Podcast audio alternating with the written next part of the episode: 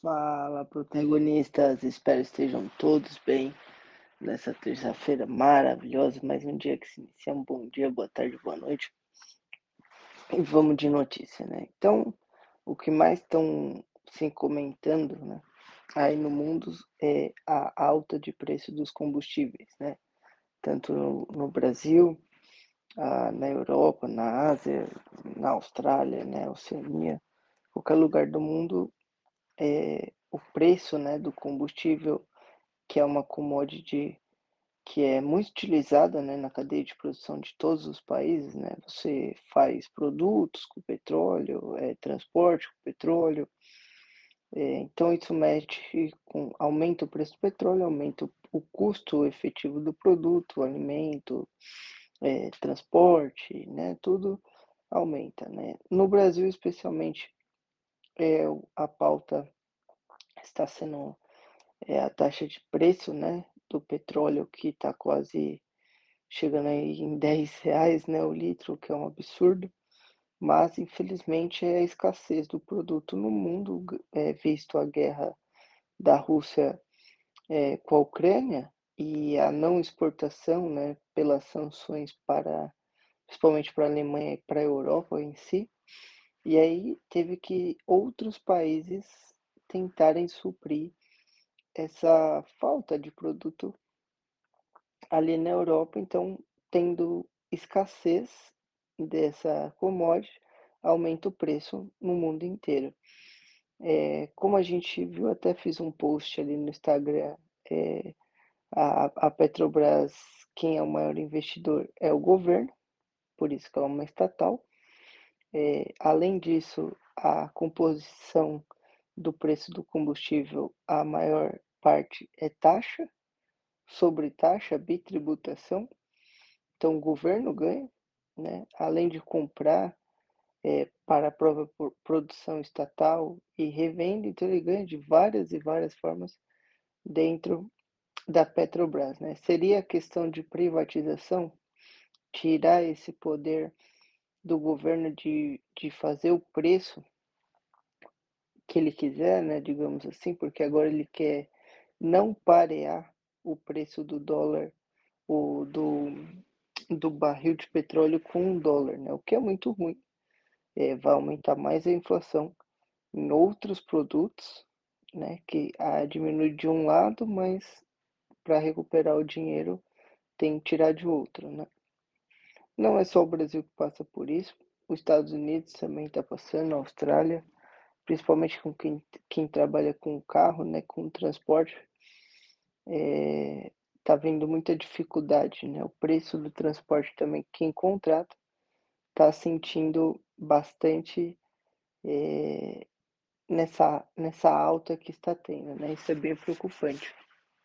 É, a Petrobras, por ser estatal, é, cria muita dúvida no que pode acontecer com ela. É, talvez agora eles vão tentar mexer no preço e isso internacionalmente é, não atrai investidores, né? Então a gente pode ver uma grande oscilação é, macro e micro dentro da petroleira para quem investe, né? É, ainda mais esse ano que a gente tem ano de eleição, e já teve casos de corrupção na Petrobras, é, pode ter bastante oscilação nesse ativo esse ano.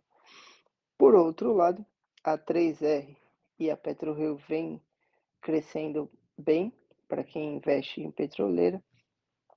3R que foca ali mais no, nas, no gás, né, nas energias renováveis, é, tá, tá focando em novos investimentos, em novo cre crescimento, né, principalmente no gás natural, é, junto com a Companhia de Gás da Bahia. Isso é bem positivo para quem investe na empresa. No entanto, que elas estão crescendo, é, subindo hoje e a Petrobras está caindo.